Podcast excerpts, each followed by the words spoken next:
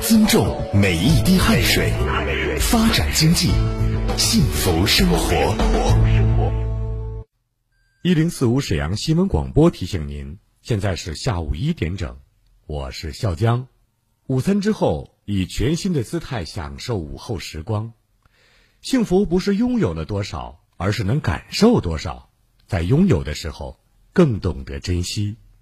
知蜂糖普诺宁斯胶囊，调节血糖，调节血脂，免疫调节，适合人群：血脂血糖偏高人群、中老年人及免疫低下者。魏实健字一九九七第三四九号，经实健广审第零零零二五二号。普诺宁斯胶囊，调节血糖，调节血脂，免疫调节。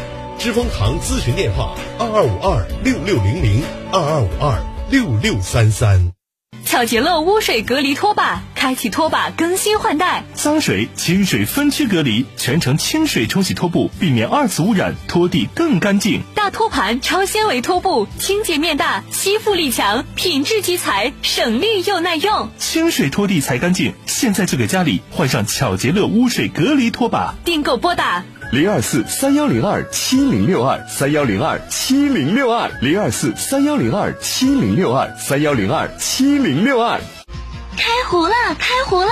阳澄湖牌大闸蟹开湖捕捞了，真正的阳澄湖大闸蟹，国企品牌，从湖面到桌面，一个电话，原产地，新鲜直达。十月正式开始品尝大闸蟹的最佳时节，现在订购阳澄湖牌大闸蟹蟹卡，全国通兑，免费包邮，品大闸蟹的美味，认准阳澄湖牌。幺八八四二五七八八八六，幺八八四二五七八八八六。长兴牌辅酶 Q 十维生素 E 软胶囊，国石建筑 G 二零零九零四二二，生产厂家广东长兴生物科技股份有限公司，老品牌好质量，强身保健佳品。咨询热线：四零零六幺六九幺幺三，四零零六幺六九幺幺三。人人都是营商环境，个个都是开放形象。无论是主料、辅料还是调味料，辣椒都是宠儿。它给舌尖烙上了鲜明的印记。辣飞啦！辣姐直爽大气，一针见血。你这明显是推卸责任的。辣姐侠骨柔肠，黑白分明。钱一分没少交，为什么服务质量就能差这么多？辣姐本色情怀，权威专业。你们公司特殊在哪儿啊？你敢说你们公司的制度凌驾于政府政策之上吗？辛辣、辣辣、热辣、辣辣辣。辣姐有话要说。听众朋友们，大家好，欢迎您收听《辣姐有话要说》节目，我是主持人郝楠。我们为您推出由著名评书表演艺术家单田芳弟子孙刚播讲的评书《细说三十六计》，欢迎您关注收听。三十六计第四计，以逸待劳。这条计策呀，出自于《孙子军争篇》。以逸待劳，在古代的兵书、史书当中，对这个道理阐述的十分的详细，也非常之多。这条计策强调的是，是使对方处于困难的局面，不一定啊，只有用进攻之法，关键呢在于掌握主动权，等待时机而动，以不变应万变，以静制动。积极的调动敌人，创造战机。所以呀，以逸待劳这个“待”字，不能理解为消极的等待。以逸待劳、后发制人的计策，受到了历代军事家的重视。在革命战争年代，以逸待劳、诱敌深入、后发制人，也成为人民军队常用的战法之一。关于以逸待劳，在历史上也有个典型的事例，这个事例呀，也是成语“退避三舍”的来历。闲言少叙，书归正传。话说这晋文公重耳，他能够当了一国的国王，可以说是历经磨难呐。您打开历史看看，晋文公重耳是一个具有传奇色彩的人物。他为了躲避战乱而逃亡，先后到过狄、魏、齐、曹、楚、秦等国。各国的国君出于不同的利害关系，对重耳或冷或热。重耳长期流亡，尝尽了人间的酸甜苦辣。我们常说啊，说这个苦难呢是一种财富，颠沛流离呢，它可以锻炼了人的一种坚强意志。社会就是一所大学嘛，寄人篱下的日子。也使这重耳啊增长了不少的才干。重耳登上君位，大显身手，展露才华，成为春秋时期继齐桓公以后的第二个霸主。重耳继位不久，周王室发生内乱，周襄王被姬叔带走，王位被夺呀。大伙儿一看，这可怎么办？召集众谋士。谋士赵衰就说了：“主公，这可是个好机会，创建霸业没有比尊王更加重要的了。”晋文公一听啊，对，这办法啊说的太对了，和我想的一样，干脆呀，现在就下令出兵，我得把周襄王请回来，派大军攻打姬叔。简短截说，杀了姬叔，拥护周襄王复位，和这襄王感激的是无可无不可呀，拉着重耳的手啊，痛哭流涕，把杨凡这个地方赏赐给了晋国。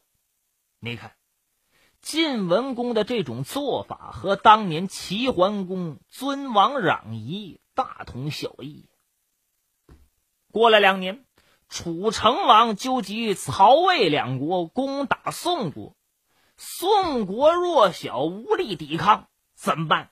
派人向晋国求救。晋文公和大臣一商量，这件事难办了。怎么？早年间呢，这楚国对这晋文公有知遇之恩。那说这是怎么回事？咱刚才说了，重耳颠沛流离。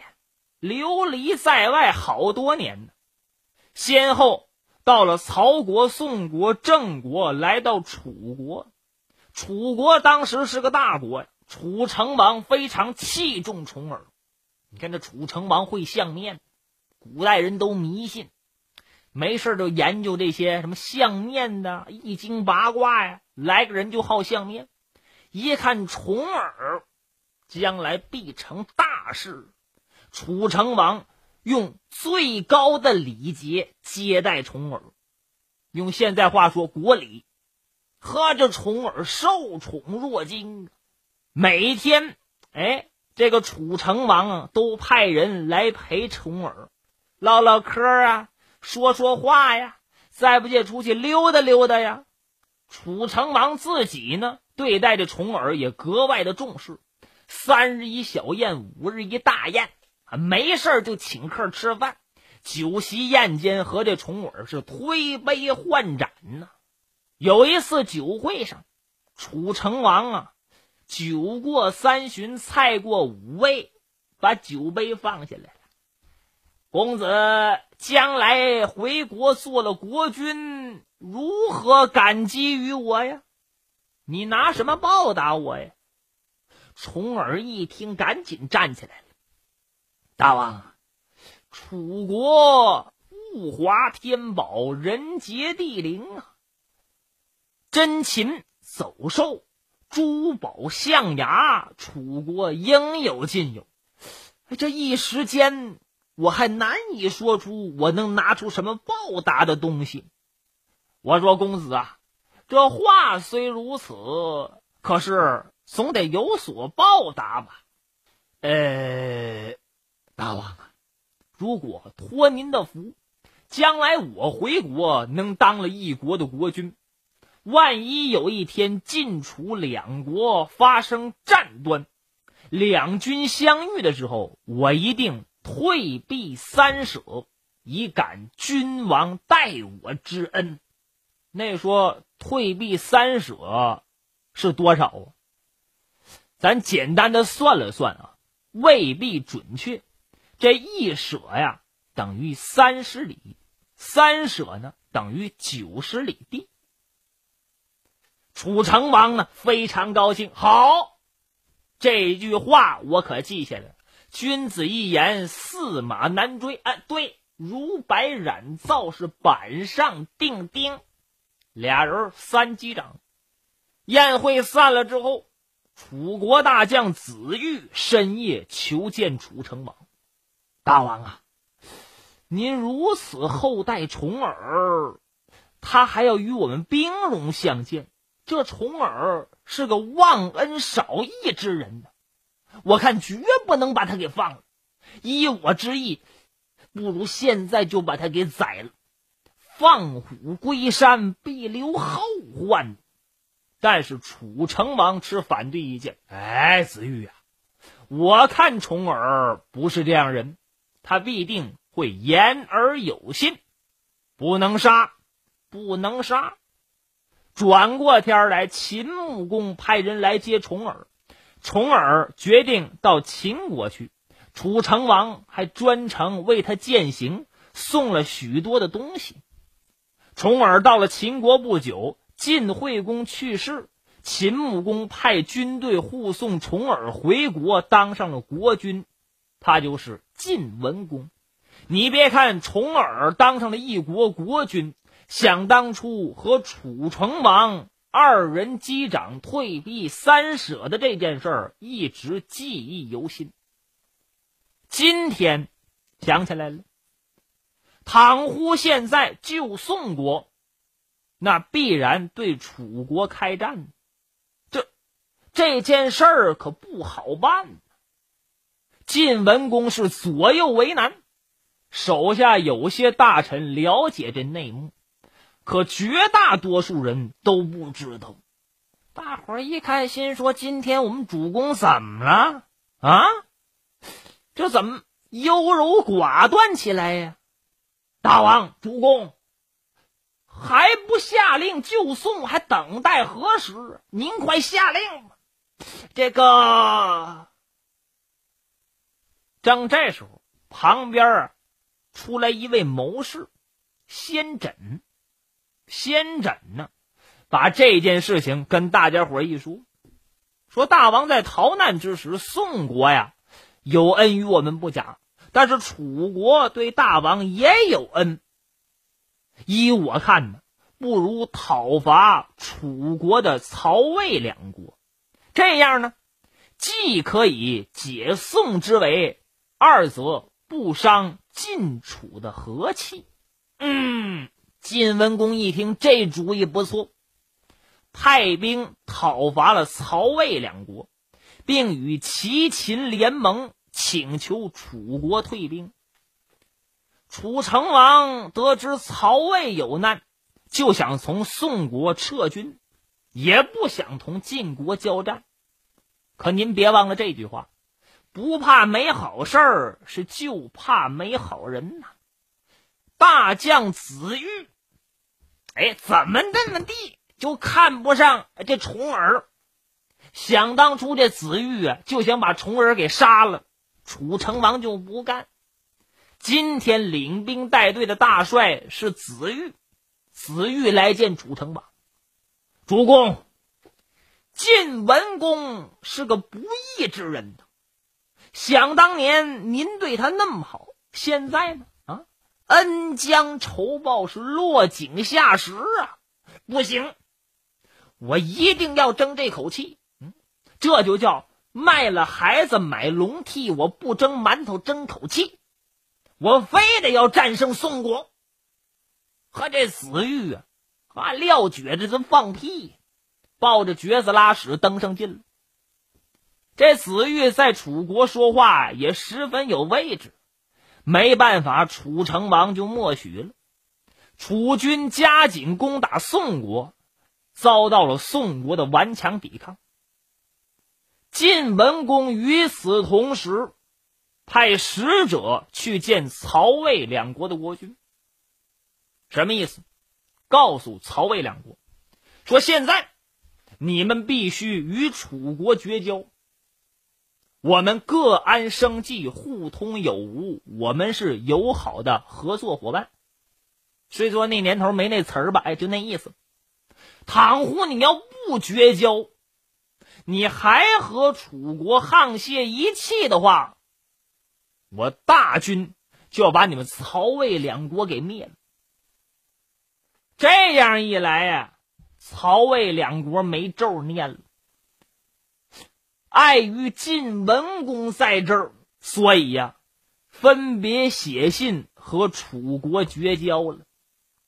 这回这么一来，把子玉给气的七窍生烟，咣咣直放响屁。呵，好啊，重耳啊，奸佞的小人呐，我跟你没完！你你不是救宋国吗？宋国现在我不要了，我现在列开阵势，我攻打晋国，你不是背后指使吗？我打你！子玉挥师向晋军逼来。晋文公得到消息，一不慌，二不忙，命令所有的晋军后退，兵撤九十里。将士们很多人都不理解，心说：“我们干嘛呀？我干嘛后撤呀？啊，这玩意儿打仗，这没打就撤了。”对方什么人呢？对方不过是个臣子，我们这边领兵带队的是一国之君呢。这这怎么就撤了呢？大家伙是议论纷纷。有一些知道内情的，把这事儿就讲了，说想当年大王啊，受过楚国的恩惠，答应过楚王。万一两军交锋的时候，在战场上要退避三舍，打仗讲究的是理直气壮，理屈士气就低落呀。如果我们退了兵，楚国还不依不饶，那他们就输了礼，在道义上他们就输了，我们就可以理直气壮的和楚军来作战。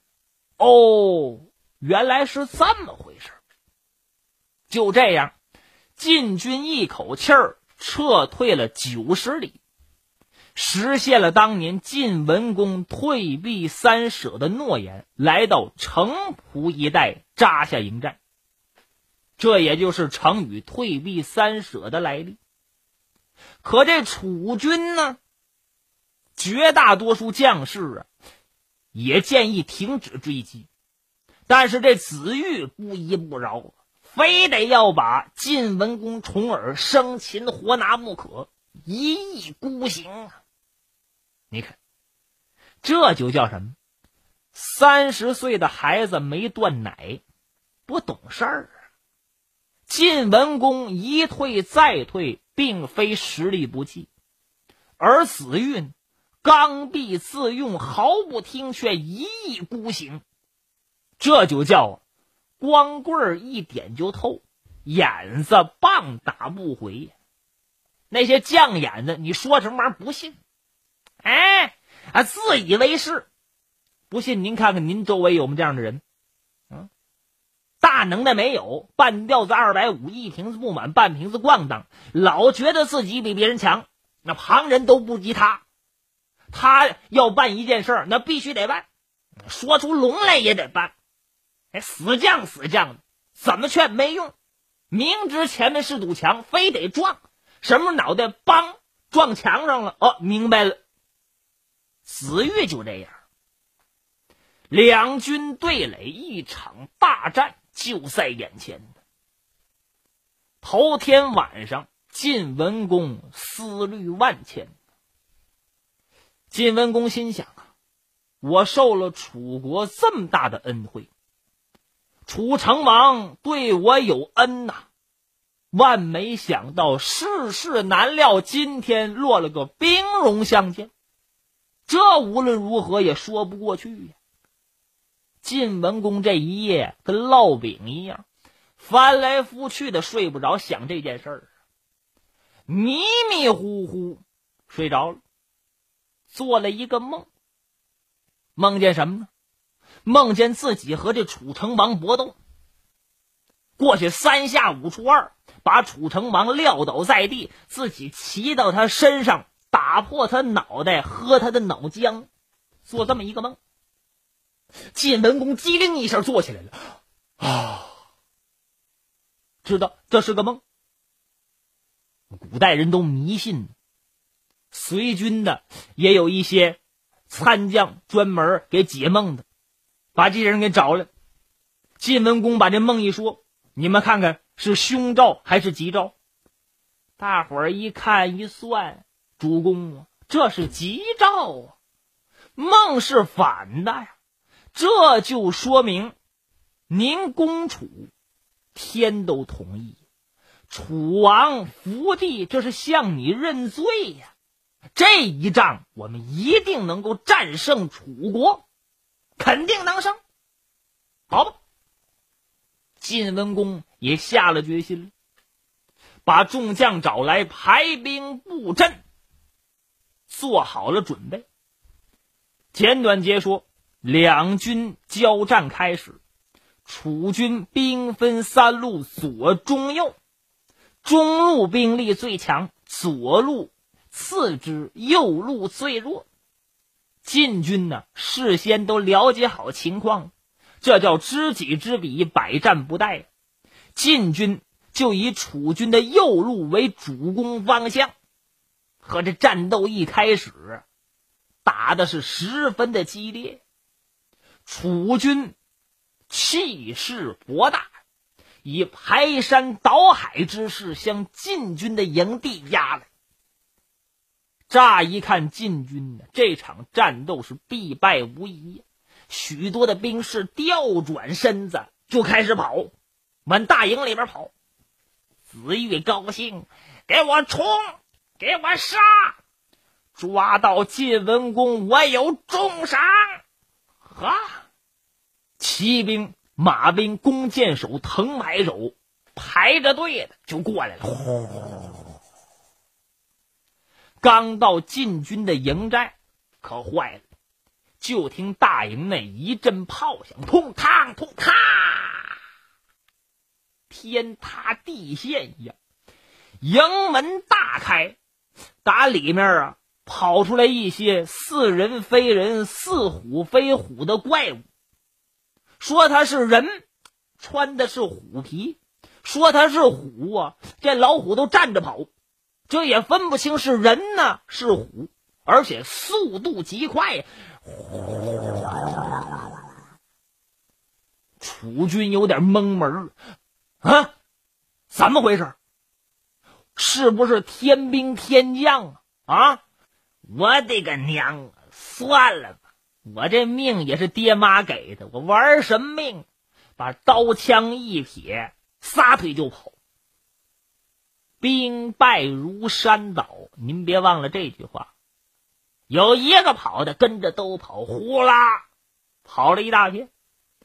子玉再想指挥，呼之不灵啊。这面就乱了套了。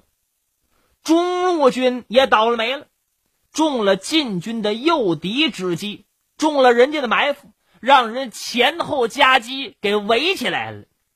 好家伙！这场战斗那还有个好！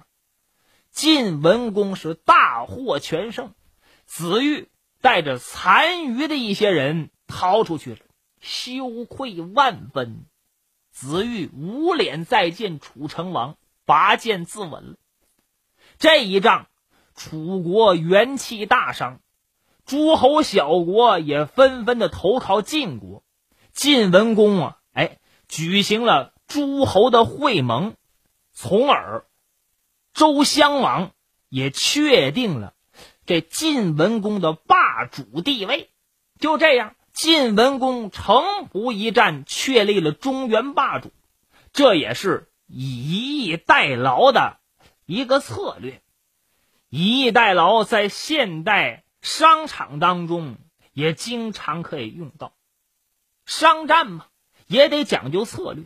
利用此计啊，需要经营者心理承受能力好，在和对手进行斗智斗勇的过程当中，要耐得住时间，耐得住各种各样的诱惑和小恩小惠，保持自己的良好状态。生意场当中，甘愿妥协退步，这不是目的，而是以退为进，这才是最终获胜的方式。出奇招。获取自己的利益，所以呀，有些时候必须的退步可以带来更大的利益。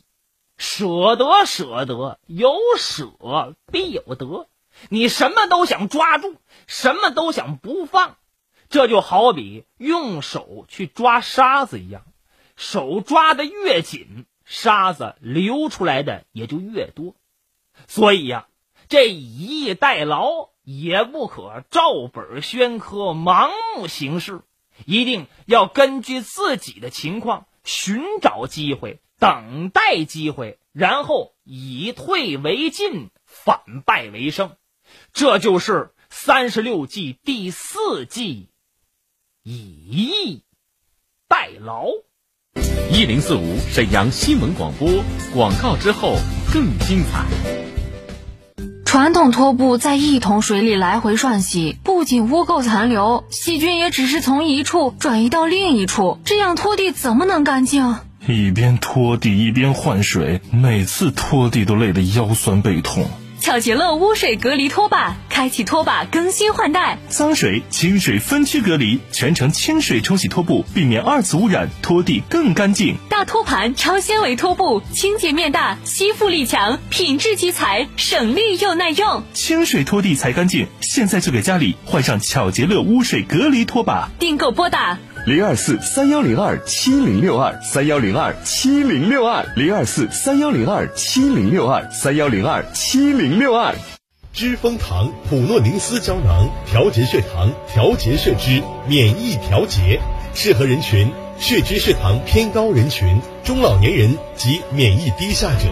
未实践字一九九七第三四九号，经实践广审第零零零二五二号。普诺宁斯胶囊调节血糖、调节血脂、免疫调节。知蜂堂咨询电话：二二五二六六零零二二五二六六三三。锌和镁是人体需要的微量元素，缺乏锌和镁会给身体产生影响。知蜂堂牌镁锌软胶囊由氧化镁、葡萄糖酸锌为主要原料制成，为需要补充镁锌的成人补充锌和镁，均衡营养。知蜂堂牌美心软胶囊备案号十件备 G 二零一九三七零零幺六七七，适宜人群需要补充美心的成人。知蜂堂咨询电话：二二五二六六零零二二五二六六三三。